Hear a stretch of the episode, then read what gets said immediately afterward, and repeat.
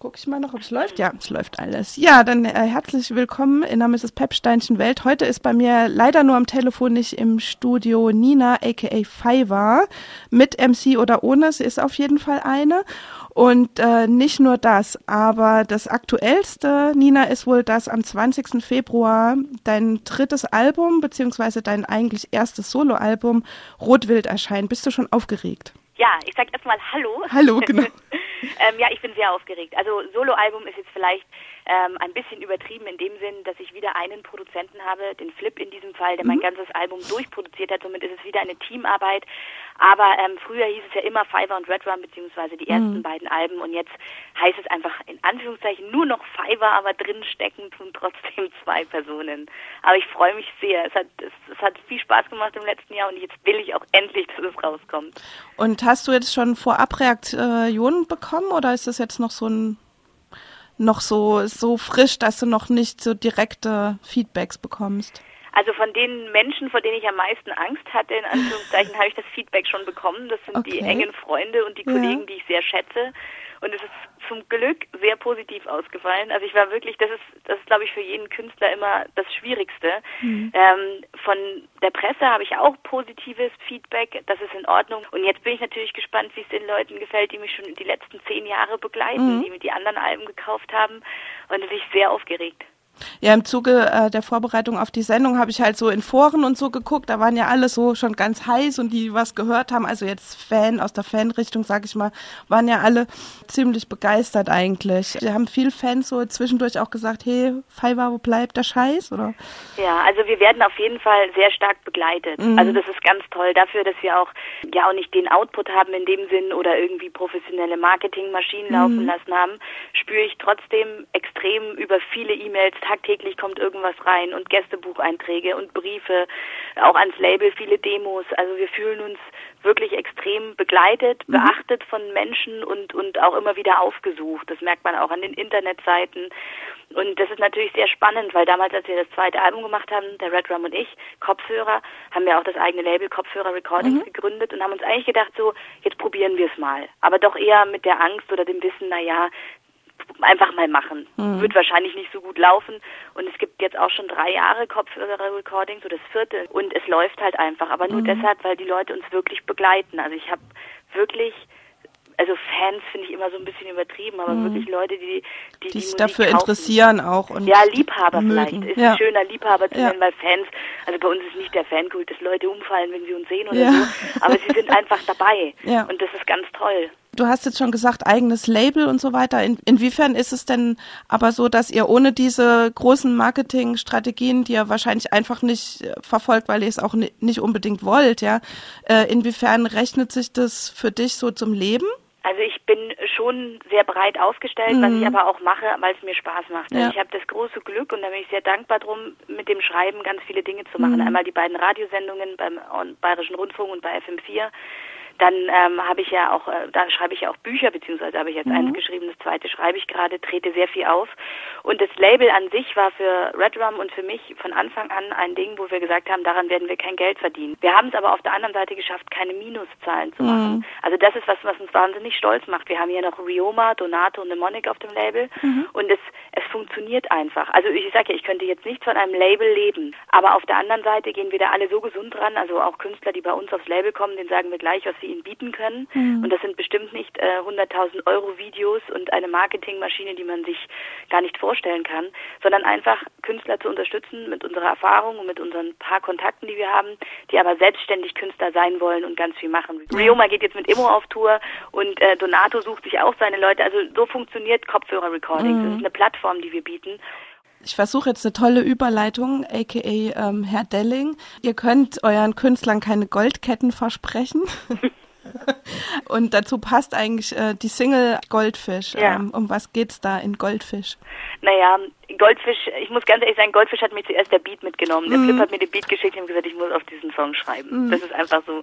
Und Goldfisch ist so ein bisschen ironisch gemeint natürlich, weil alle natürlich was du so siehst mit Goldketten und, mhm. und dicken Autos und so. Und ich meine, ich finde, das soll man ruhig machen. Also ich bin da total relaxed und denke mir, ich muss es mir ja nicht anhören. Mhm. Nur auf der anderen Seite vergessen so viele und gerade, also gar nicht die Künstler, die über ihr Bling Bling rappen, sondern die Fans, wie geil das überhaupt ist, an sich selber schon was machen zu können. Mhm. Also ich empfinde mich in dem Punkt als Goldfisch, dass alles, was ich da schreibe, aus mir herauskommt, dass die Musik und die Beats von mir ausgesucht wurden. Also ich habe sie nicht produziert, aber ich war ein Teil von einer Produktion, dass ich spielen darf und so viel Energie mit äh, dem Publikum austausche. Es klingt mhm. sehr esoterisch und hippie-mäßig, aber es summiert sich darauf irgendwann.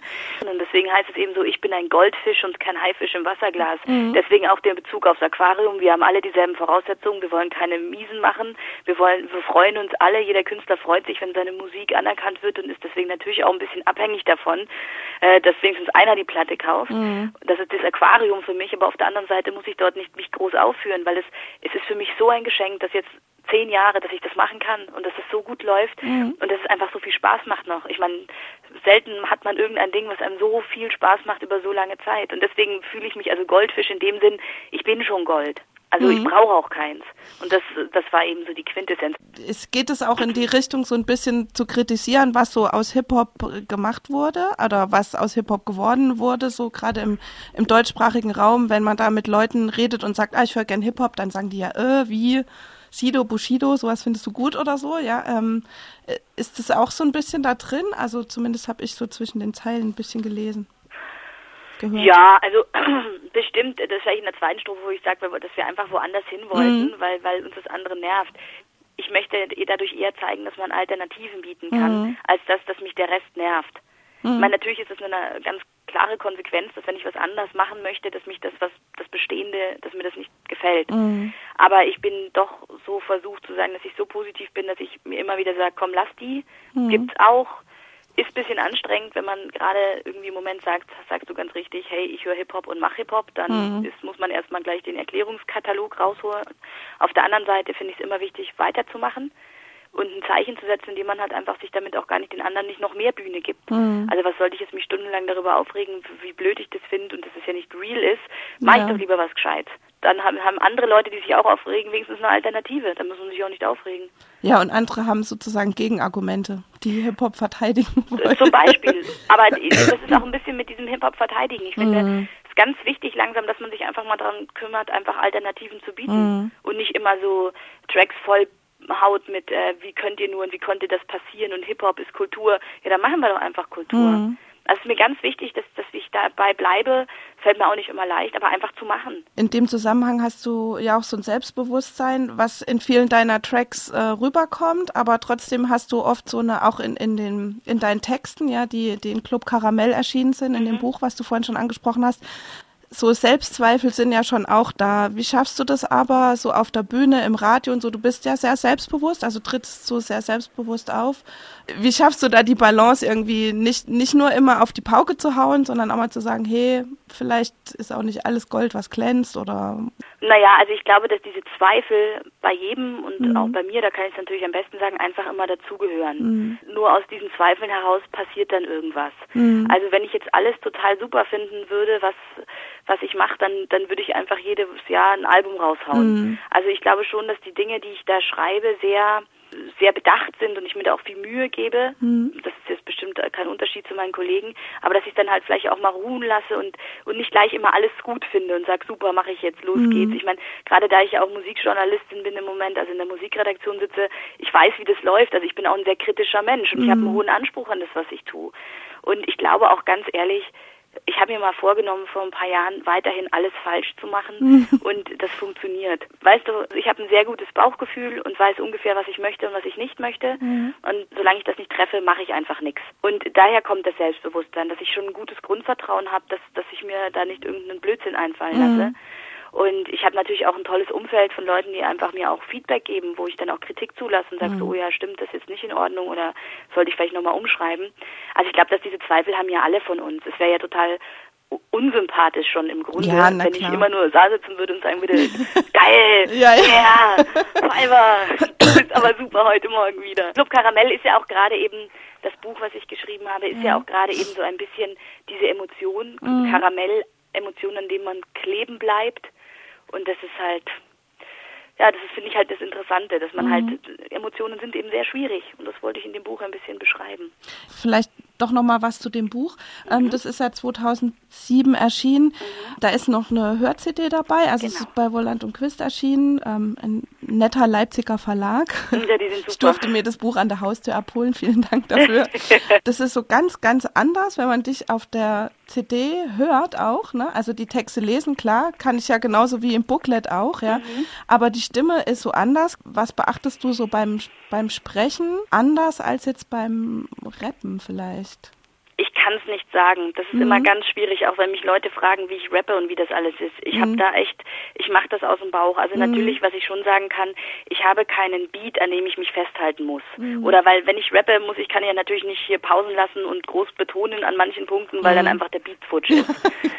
da, das ist natürlich dann vorbei. Bisschen, ja, das wird dann halt abstrakter Rap, aber der wird dann vielleicht auch manchmal zu abstrakt. Also es ist schon so, dass ich beim Sprechen natürlich auch die Emotion mit der Stimme, Stimme noch mal mehr erzeugen muss. Mhm. Der, wo wenn du jetzt irgendwie einen Song hast und da ist krasses Geigen-Sample drunter, mhm. da musst du jetzt nicht auch noch auf die Tränendrüse drücken mit dem Mund oder mit der Stimme. Es ist, ist, eine Herausforderung zu sprechen und ich, ich mache ja auch wahnsinnig gerne Radio mhm. und da habe ich natürlich auch keinen Beat drunter. Da muss ich halt, man, man, ich spreche wahrscheinlich einfach betonter, wärmer aber ich kann es auch nicht so ganz genau sagen. Also und ich, viel mehr.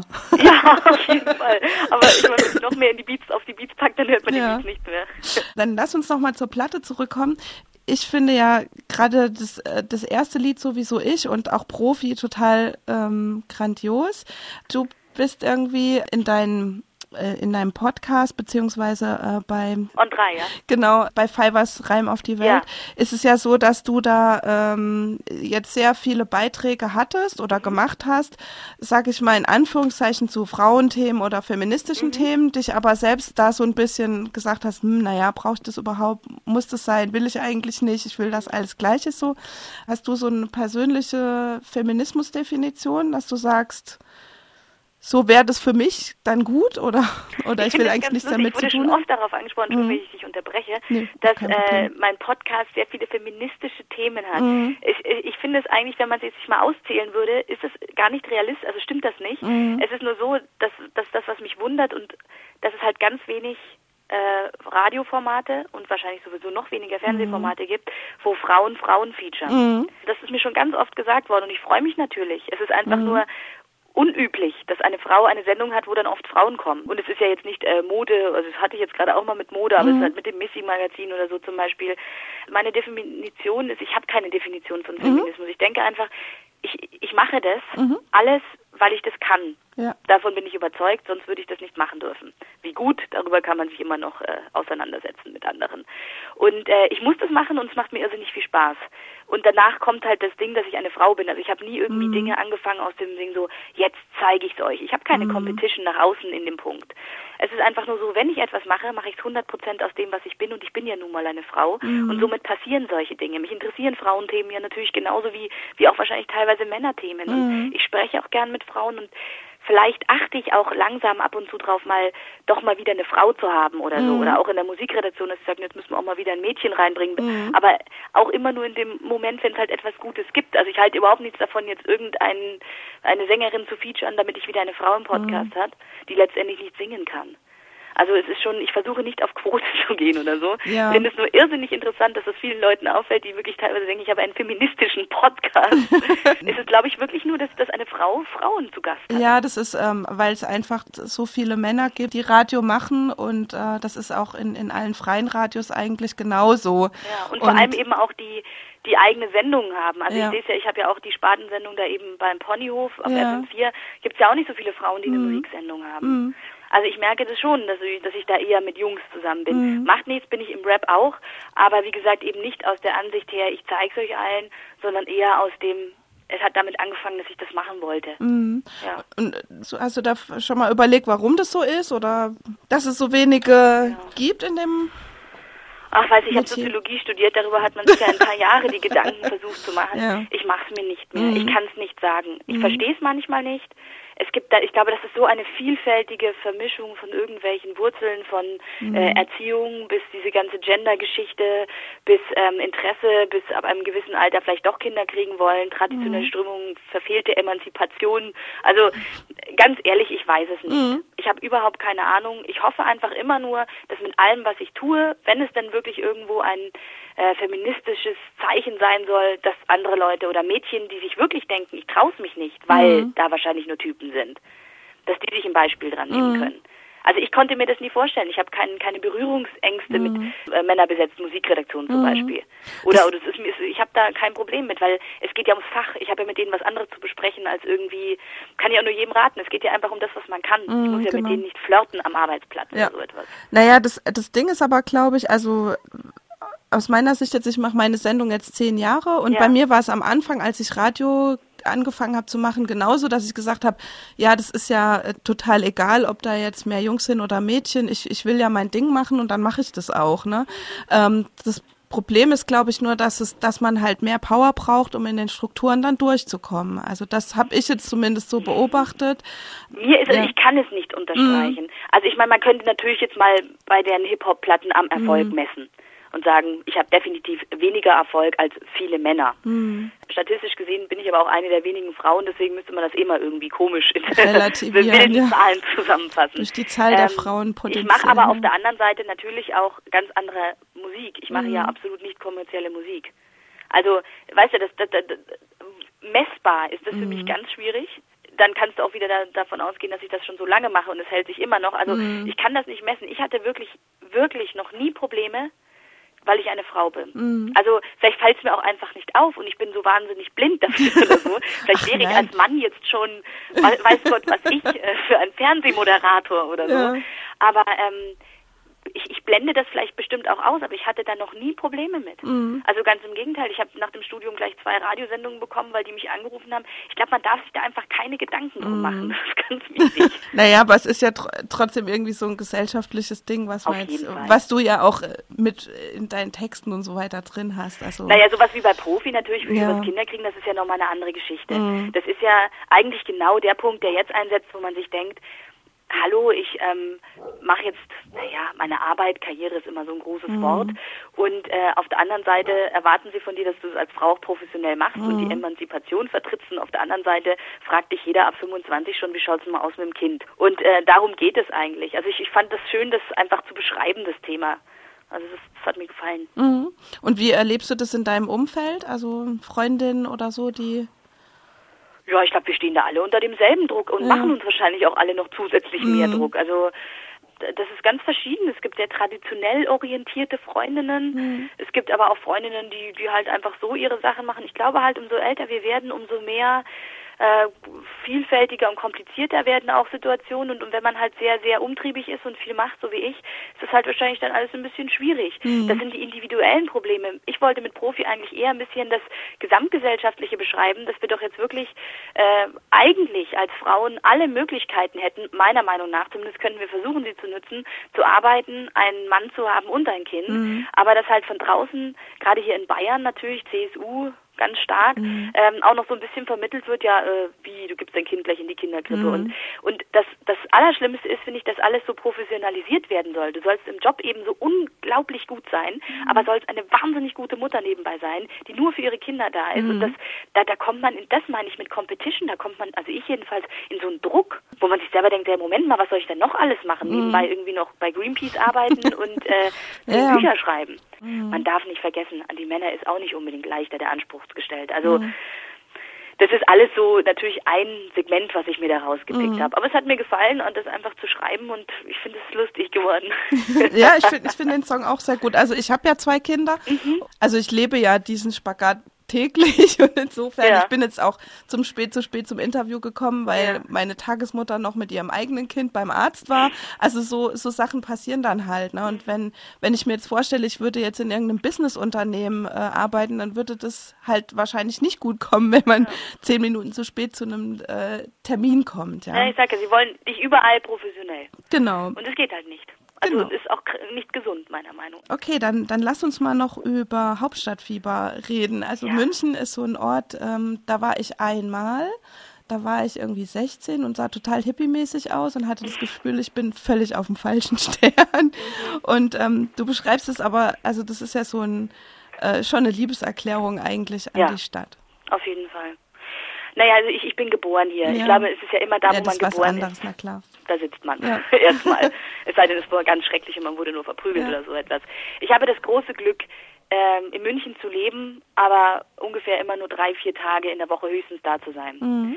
Und das gibt mir natürlich eine ganz tolle Freiheit. In dem Sinn, dass wenn ich wiederkomme in München, verändert sich relativ wenig. Mhm. Ich weiß nicht, wie das in Berlin ist, dort zu leben. Aber ich kann mir halt vorstellen, dann, dann, dann müsste man vielleicht öfter da sein. Ja. Und hier ist es halt einfach, ich habe hier meine Freunde und mein Studio, mein Label, ich habe hier Arbeit und ich ich bin hier einfach in Ruhe. Ich kann hier schreiben vor allem auch. Weil mhm. es ist mir ganz wichtig, dass ich nicht in den Druck bin, auch dauernd wegzugehen oder irgendwas mhm. neu entdecken zu müssen, weil ich kann sonst einfach nicht schreiben. Also ich muss mich ja auch, es ist ja ganz schwierig, den Spagat für mich zu schaffen, mich zurückzuziehen und wieder wirklich mhm. an den Computer zu setzen und neue Dinge zu schreiben. Bei der, bei der Vielfalt der Dinge, die ich tue. Ja, und ich bin ja eh mhm. fast jede Woche in Wien, um die Sendung zu machen. Und, und somit bin ich eh schon zwischen Wien und München aufgeteilt. Mhm. Dann spiele ich ja extrem viel oder habe viele Auftritte und, und somit ähm, bin ich eh so viel unterwegs. Und mhm. München, ich verstehe jeden, der das ein bisschen schwierig findet. München ist auch schwierig, mhm. aber München ist, ist herzlich und, und es gibt natürlich die, die, die, die schicken und übertriebenen Seiten, die springen dich einfach zuerst an. Mhm. Aber ich wohne zum Beispiel in der Nähe vom, vom Oktoberfest und der Wiesen an der Schwanthaler Höhe und das ist wunderbar. Mhm. Also das könnte auch Berlin sein, wenn man es denn unbedingt so nennen möchte. Mhm. Und, und das ist es eben. Also natürlich ist hier alles spießig und das glaube ich, ich drücke, das ist ja so eine Hassliebe manchmal auch. Ich mhm. wollte das auch in dem Hauptstadttyp ausdrücken und ich meine mit Hauptstadt auch nicht nur unbedingt Berlin. Ich merke halt, wie viele Leute einfach weggegangen sind, kurz nach dem Studium oder nach dem Abi und jetzt langsam auch wiederkommen können. Mhm. Hier gibt es auch eine irrsinnig hohe Lebensqualität. Qualität. Mhm. Es hat mich halt manchmal geärgert, dass gerade so, wenn du als Rapper oder überhaupt als Musiker aus Berlin oder Hamburg kommst, dann ist alles immer gleich so cool. Ja, ja. Und München ist immer gleich blöd. Ja. München ist immer gleich so, Mann, aus München, und da ist eh nur Polizei und äh, mhm. braun und alles ganz schlimm. Aber das ist halt vielleicht auch so, das will ich ja gar mhm. nicht ignorieren. Aber es gibt das auch ist ja auch in anderen Städten so. Eben. Also es gibt auch in anderen Städten genug Sachen, die doof sind und genau. ich müsste vielleicht auch einfach nur mal wieder hinfahren. Ja, München ist halt einfach uncool, ja. erstmal. Ja. Verstehe ich auch. Also es, es ist bestimmt nicht die hipste, coolste Stadt. Also das, das, das sage ich ja. Aber auf der anderen Seite ist es halt einfach eine, hier gibt es super Bars, du kannst viel machen, du bist gleich in den Bergen und für mich ist es einfach die richtige Wahl, mhm. hier zu leben dadurch, dass ich nicht einen Song mache, München, du geilste, hippe Stadt, sondern einfach, so ist halt. Ich weiß schon, was ihr meint, aber ja. ist halt schön. Nee, du, Hassliebe wollte ich eigentlich auch in der Frage sagen, aber ich war mir nicht sicher, ob ich das soll. Nee, das stimmt, das ist schon natürlich, also ja, ja. es ist vielleicht klar erkannt auch, was wo die Fehler sind, aber so, so ist jede Beziehung. Ob zu Menschen oder zu einer Stadt. Irgendwann lebst du damit und du weißt, da gibt es halt nicht nur coole Sachen. Viele Städte tun halt so, als ob es nur super wäre. Süd sehen ist Süden, also du willst den Süden sehen, aber damit ist wahrscheinlich nicht Bayern gemeint. Nein, nein. Um was genau geht es in dem Lied? Na, das ist, ich glaube, auch so in Anführungszeichen das Lyrischste auf der ja. Platte. Ähm, in Südsehen geht es eigentlich darum, dass man, wenn man irgendwo ist, also wo wohnt oder wo lebt, und man möchte einfach mal weggehen und es gibt einfach kaum Möglichkeiten, mhm. ähm, finde ich für mich zumindest heute noch irgendwo wegzugehen und was Neues zu sehen. Also mhm. du zumindest in Europa sowieso, ich meine, machen wir es mal an äh, Mädchendingen wie Kleiderläden fest mhm. zum Beispiel. Du kriegst jede äh, Modekette in jeder Stadt Europas mhm. zu sehen, die Fußgängerzonen, du kriegst kaum noch irgendwie einheimische Produkte. Und ich finde das so schade, dass man das Gefühl hat, dass wenn man irgendwo ist, dass und da einfach nicht mehr sein will, es nicht mehr aushält, so wenig Alternativen findet. Ich habe manchmal Angst, dass alles zu gleich wird. Mhm. Dass man, das kannst du jetzt einmal wirklich auf, auf die Globalisierung beziehen, mhm. rein äh, in die Richtung. Du kannst es aber auch einfach auf die Menschen beziehen und auf die Situation, wenn du einfach dich zu Hause in deiner Familie nicht wohlfühlst, wenn du einfach nicht mehr weißt, wohin, dass aber die, die gesellschaftlichen Strukturen so gleich sind, dass du fast nirgendwo deine eigene mhm. Individualität mhm. ausleben kannst. Das ist natürlich der, der Metaebenen-Kontext, mhm. aber letztendlich ist es genau dasselbe, dass die gesellschaftlichen Strukturen, die sozialen Strukturen auch immer mehr angepasst werden. Mhm. Und das ist natürlich, oder verwestlicht, möchte ich mal sagen. Du kommst ja mit östlichen Mentalitäten hier kaum noch durch, es sei denn, du bist halt irgendwie ein Hippie oder sonst irgendwas mhm. und dann mhm. bist du ja auch schon wieder außen vor. Mit anderer Arbeitsmoral, auch mit den Kindern, mit anderer ähm, Idee, Kinder zu erziehen, etc., etc. Da wirst du sofort ausgestoßen. Mhm. Und man mhm. wünscht sich dann vielleicht einfach zu sagen, hey, ich, ich würde gerne mal woanders hin, aber es gibt so wenig Möglichkeiten, wenn es so weitergeht. Mhm. Und das fand ich eben beängstigend und finde ich beängstigend, dass das das Gleichmachen vielleicht äh, ab, absolut auf Kosten von, von verschiedenen Ansichten gehen kann. Mhm. Und trotzdem ähm, ist es ja eigentlich im Moment so eine Zeit, äh, wo alle so individuell sein wollen, ne? Aber du meinst dann, dass das vielleicht auch gar nicht mehr so möglich ist dann? Oder dass das vielleicht dieses individuell sein wollen ähm, vielleicht auch in die, also dass so ein, so ein Drang danach vielleicht auch damit zu tun hat, dass alles andere gleich sein soll. Ich glaube, das war jetzt gerade total verwirrend. Naja, also vielleicht an, ich kann vielleicht so an dem Beispiel jetzt auch mit der Rapmusik mhm. zum Beispiel oder auch was du erzählt hast als als Mutter und noch Arbeitende. Mhm. Du musst halt, also ich finde, man muss halt immer mehr mehr kämpfen und immer mhm. mehr sagen, nee, das ist doch gut so, wie ich es mache. Und ich mache doch den Hip-Hop und ich liebe den Hip-Hop und ich mache mhm. Rapmusik und ich mache eben eher so Geschichten und ich mache es eher soft und ich rap nicht Double Time und ich bin kein Gangster. Also mhm. weißt du, damit ja. äh, ist die Rechtfertigungsmaschine losgegangen mhm. und zeigt gleich mal, was passiert, bloß weil man anders ist, weil alle jetzt gerade, das ist jetzt ein billiges Beispiel mit Hip-Hop, aber glauben, Bushido ist Hip-Hop. Mhm. Also das, das darf er ja auch sein, das ist mir gerade wurscht, aber mhm. es gibt halt so viel mehr. Und ich habe es halt einfach zum Beispiel in der Rap-Kultur auch kennengelernt in der letzten Zeit, dass der Facettenreichtum, die diese die, diese Art, sich auszudrücken, ja bietet, mhm. ja schon teilweise gar nicht mehr genutzt wird, um sich nicht mehr erklären zu müssen mhm. oder um Geld zu machen oder um einfach mitzukommen. Mhm. Es ist kein neues Phänomen. Also ich meine, Trends gab es immer. Also es ja. ist jetzt nicht, ich beschreibe da nicht etwas total abgefahren mhm. Neues, was ich entdeckt habe in einer Studie.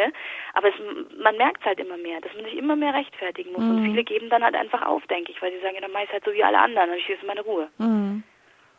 Ja. ja, da werden sie wahrscheinlich dran scheitern. Oder sie gehen in die Bank zum Arbeiten. Ja, oder aber das geht ja auch halt, gerade also, nicht mehr so wirklich gut, aber. Naja, ja. aber ich denke auch, sie lassen es halt. Das, das ja. ist ja auch jedem selbst überlassen. Mhm. Also ich schreibe überhaupt keinem vor, das so zu machen wie ich. Mhm. Nur wenn man es halt dann, wenn, wenn ich so mache, dann ist es halt manchmal anstrengend. Ja. Ich. Aber du hast ja trotzdem in deiner, in deiner Musik und in deinen Texten sind ja trotzdem so Empowerment-Ansätze drin. So, also finde ich, dass es Leuten auch Mut machen könnte zu sagen, hey, ich krieg das auch hin, dann könnt ihr es vielleicht auch, ja. Oder? Würde ich mir wünschen. Ja. Ich wünsche mir das. Also Nö, ist auf jeden Fall drin. Also ich höre ja, das. Das ist toll. Raus, ja. ist also los. Lass uns vielleicht mal noch über Musik reden. Du hast schon gesagt, also wir reden eigentlich die ganze Zeit über Musik, aber ich meine jetzt so das Musikalische an der Musik. Äh, du machst ja noch die Sendung irgendwie Ponyhof. Ja ähm, bei FM4. Mhm. Du hast auch gesagt, du fährst da wirklich tatsächlich jede Woche nach Wien. Ja, das wäre jetzt auch noch eine Frage gewesen, wie du das rein technisch und organisatorisch hinkriegst. Also jede bis jede zweite. Mhm, also ich okay. versuche viel live zu machen, manchmal muss ich aufzeichnen. Das ist, mhm. immer, das ist immer unterschiedlich. Und was machst du da genau? Also der Ponyhof, der entstand daraus, dass mich FM4 gefragt hat, ob ich eine Sendung machen will und ich dachte mir, ja cool, mhm. dann mache ich eine, wo ich machen darf, was ich will. Mhm.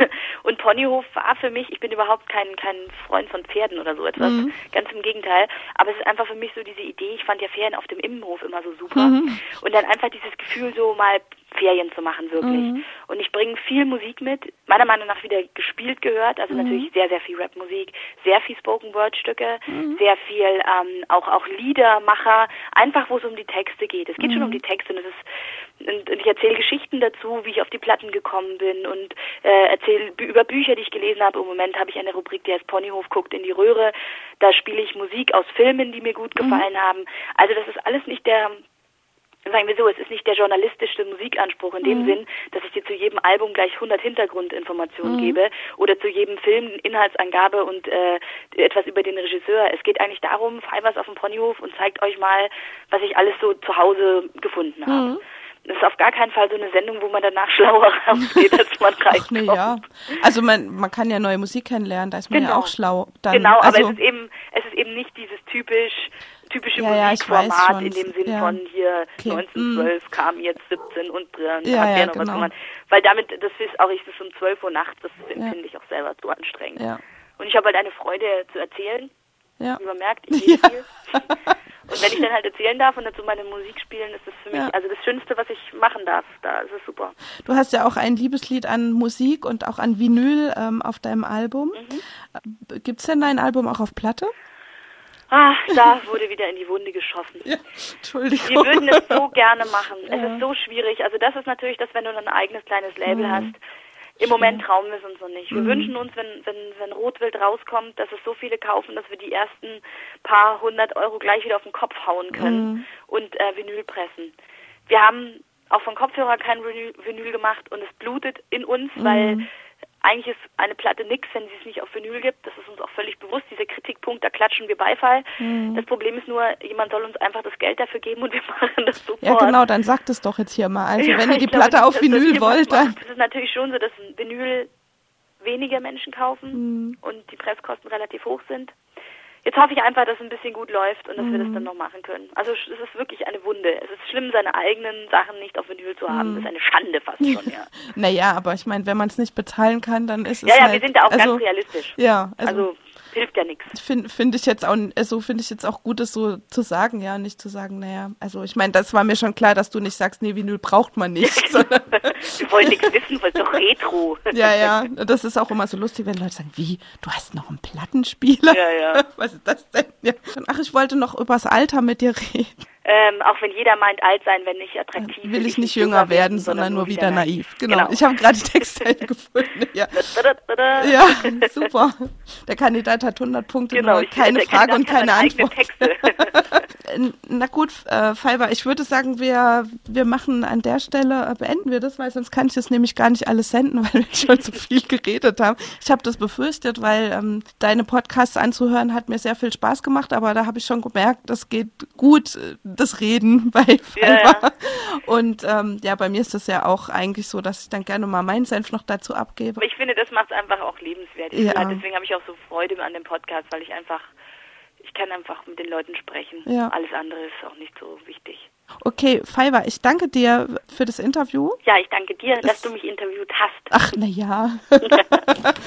Jetzt schmeiß ich hier vor lauter Schreck noch einen Kopfhörer runter. Wie ist es denn noch mit auf Tour? Also bist du dann demnächst auch irgendwo live zu sehen mit dem Rotwild-Album? Ja, auf jeden Fall. Also mhm. wir, wir sind da ganz locker. Wir haben keine zusammenhängende Tour. Ja. Äh, wir, wir haben jetzt kriegen immer mehr Bookings rein und das kann ja. man auf Fiverr Solo alles nachlesen. Da stehen die aktuellen Termine. Für alle, die das in Österreich hören oder die nach Linz fahren wollen, am 20.02. am Release-Tag selber ist die große Release-Party mhm. in der Capo. Also da passiert schon nochmal was. Und dann einfach drauf gucken, das troppelt jetzt alles langsam so rein. Und dann fahren wir durchs Land. Sehr schön. Da ja. wünsche ich dir dabei viel Spaß Dankeschön. und äh, hoffe, wir sehen uns dann auch mal in echt. Ja, auf jeden Fall. Danke. Tschüss. Bis dahin, tschüss.